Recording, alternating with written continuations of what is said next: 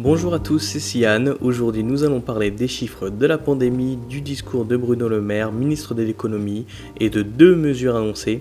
Nous allons parler aussi d'Airbnb, des JO et de l'interview de Jonathan dont le mariage a été annulé.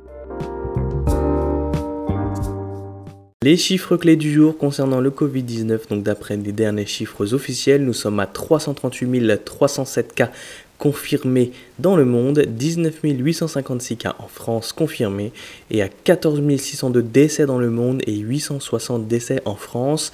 Et comme vous le savez, nous sommes pratiquement un milliard de personnes sur la planète à être confinées à ce jour. Bruno Le Maire, ministre de l'économie, a annoncé le prêt d'État pour soutenir l'activité économique des entreprises en soulignant que la trésorerie était un des principaux points d'inquiétude actuellement. C'est plus de 300 milliards d'aides qui vont être débloquées. Les entreprises de plus de 5000 salariés qui génèrent plus de 1,5 milliards de chiffre d'affaires pourront en faire la demande à la Direction générale du Trésor. Pour les entreprises de moins de 5000 employés et moins de 1,5 milliard de chiffre d'affaires, il faudra se rendre directement dans leur banque habituelle pour recevoir ce prêt.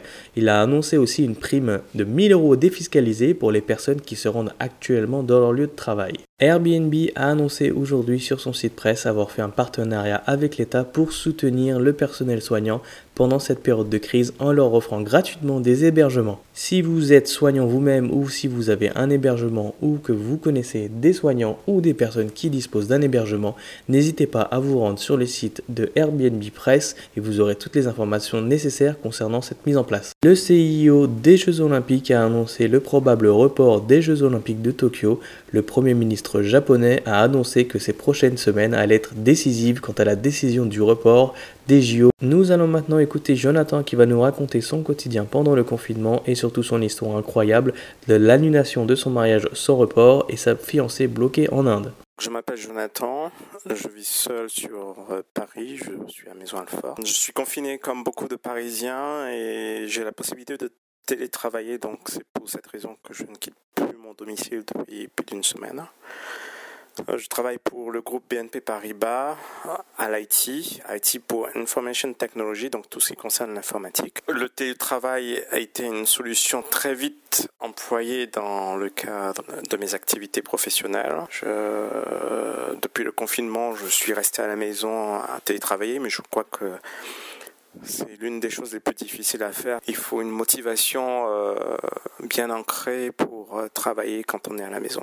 Jonathan, ton mariage a dû être annulé peu de temps avant la cérémonie. Peux-tu nous expliquer, nous raconter comment se passe l'annulation de cet événement et surtout comment toi et ta fiancée vous vivez euh, cette annulation de mariage? Alors l'annulation du mariage a été un vrai défi, ça a été très compliqué, très difficile à accepter. C'est vrai que nous sommes préparés depuis très longtemps à ce mariage, nous étions prêts. Du jour au lendemain, à cause de cette crise sanitaire, tous nos plans sont tombés à l'eau toute la préparation, l'organisation, les prestataires, le voyage de noces, tout est tombé à l'eau.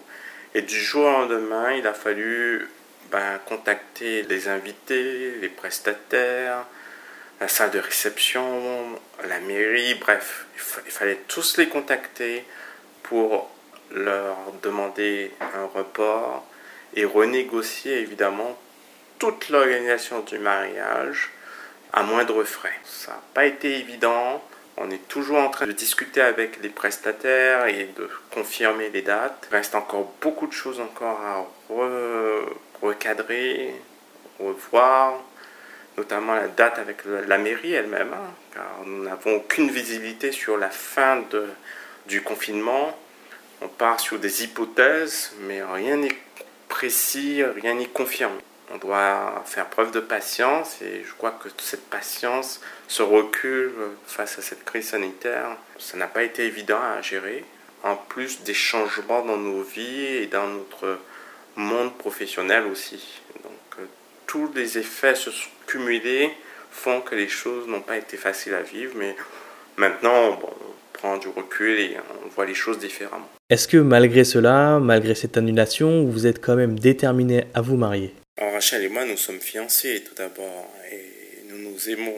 Il n'y a pas de raison de penser qu'il n'y aura pas de mariage. Nous sommes plus que déterminés à nous marier. Nous sommes faits l'un pour l'autre. Elle est ma meilleure amie, ma confidente. Elle euh, m'aide aussi à m'améliorer dans plein de domaines. Euh, Donc il n'y a aucune raison de penser que cette détermination changera. De toute façon, le mariage, c'est pour toute la vie, donc euh, il n'y a pas de raison qu'un événement tel qu'un report de mariage à cause d'une crise sanitaire nous amène à penser autrement. Donc on continue à réfléchir à trouver des solutions pour l'avenir et on continue de vivre naturellement. Elle est certes à 8000 km euh, de moi. Moi je suis à Paris, elle, est à Chennai en Inde. Euh, depuis le début de nos fréquentations, nous avons appris à nous connaître ainsi et à gérer notre amitié ainsi.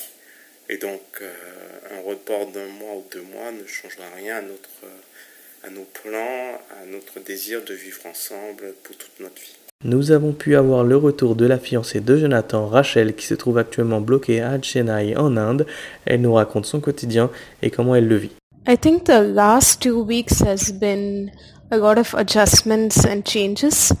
Um, the wedding that was scheduled for next month in April, we've had to cancel it and we don't have any visibility into when we can reschedule it because we simply don't know when this um, uh, pandemic is going to end.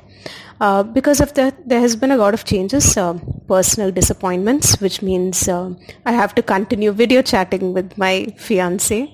And um, even on the professional front, uh, I had resigned from my job and of course I had to withdraw my resignation and get back to work. So it's it's been a lot of um, changes recently. Over here in India, we've not initiated a lockdown yet, but there are a lot of um, uh, changes that have been happening. A lot of the companies have been asking their employees to work from home. Uh, malls and shopping centers have been closed. Uh, have been closed. There's a restriction on travel whether it is by train or flight. So you can see restrictions coming in slowly. And we know that it's inevitable that the number of cases here will rise. Uh, invariably, we will go for a lockdown in future. But luckily, I think other countries have uh, have gone into a lockdown before us, so we know what to expect and we can prepare for it accordingly. So um, we're just having our fingers crossed that the coronavirus pandemic doesn't hit us too hard over here. Jonathan, pourrais-tu nous dire comment tu arrives à garder du lien avec les gens pendant cette période où toi tu es seul et que tu vis une situation pas forcément facile? Et comment euh, les auditeurs peuvent te contacter euh, pour prendre de tes nouvelles? En termes d'encouragement, je reçois beaucoup de messages d'amis, des membres de ma famille, Rachel elle-même qui m'appelle deux fois par jour ou voire plus. Euh, tous les moyens sont bons pour prendre des nouvelles, que ce soit par WhatsApp, Skype, par email, tous les moyens actuels qui permettent d'être en contact avec des amis ou des membres de ma famille sont aujourd'hui utilisés, d'autant plus qu'avec le confinement, on ne peut plus avoir d'interaction avec d'autres personnes. Donc c'est l'un des seuls moyens que j'utilise aujourd'hui pour euh, être en contact et garder euh, un esprit positif et pour conclure ce podcast, nous faisons une dédicace à Albert Uderzo, le dessinateur d'Astérix, qui est mort à l'âge de 92 ans. Et n'hésitez pas à me faire des retours si vous voulez prendre contact avec Jonathan pour l'encourager dans sa situation. Ciao